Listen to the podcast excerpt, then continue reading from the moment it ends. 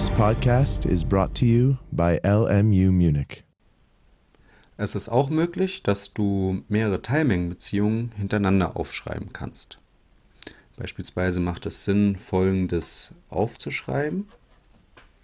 Die Menge bestehend aus 1, 3 ist eine Teilmenge der Menge 3, 1, 4, welche wiederum eine Teilmenge ist der Menge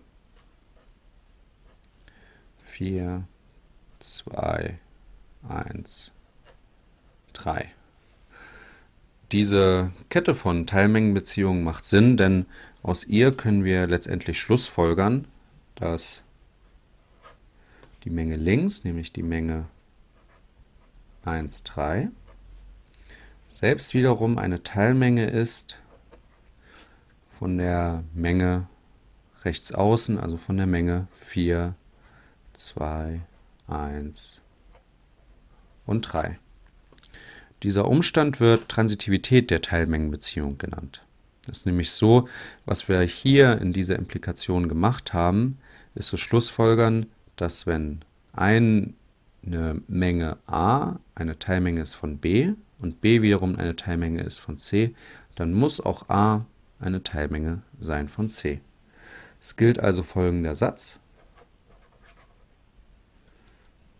Wenn a eine Teilmenge ist von b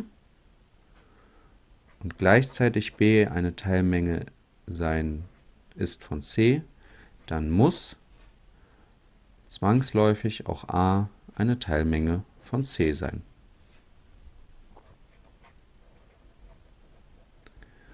Schauen wir uns das Ganze mal im Beweis an. Um diese Implikation, die wir hier oben aufgeschrieben haben, zu beweisen, müssen wir zunächst einmal die Prämisse annehmen. Das heißt, wir nehmen an, wir haben irgendwelche Mengen a, b und c, für die folgendes gilt. Sei a eine Teilmenge von b und b eine Teilmenge von c. Das heißt, wir haben jetzt hier die Prämisse der Implikation angenommen, dass sie einfach mal gelten würde. Und nun müssen wir mit Hilfe dieser Prämisse die Konklusion, nämlich a ist eine Teilmenge von c beweisen. Das heißt, ähm, wir müssen zeigen, dass jedes Element von a auch ein Element ist von c. Nehmen wir uns also irgendein x-beliebiges Element von a. Also sei x ein beliebiges Element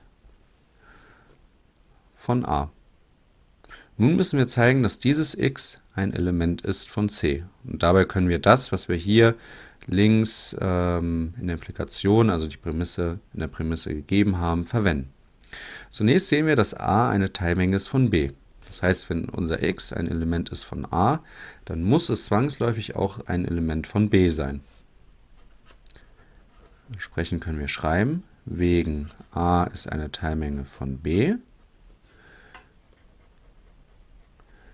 muss unser x, welches wir hier angenommen haben, auch ein Element sein von b. Und nun siehst du vielleicht schon, wie wir zeigen können, dass x auch ein Element von c sein muss. Denn wir haben ja zusätzlich noch äh, gegeben, dass b eine Teilmenge ist von c. Also muss aufgrund der Definition der Teilmenge dieses x auch ein Element von c sein. Und wir können wieder schreiben, wegen b ist eine Teilmenge von c, muss unser gegebenes Objekt x auch ein Element sein von c. Und nun sind wir mit dem Beweis schon fertig, denn wir haben gezeigt, dass jedes Element ähm, aus a auch ein Element von c ist. Denn das von uns gewählte x war ja beliebig. Es könnte jedes Element von a gewesen sein. Und somit zeigt dieser Beweis insgesamt, alle Elemente von A sind auch Elemente von C. Und damit ist die Konklusion bewiesen und damit auch unser Satz.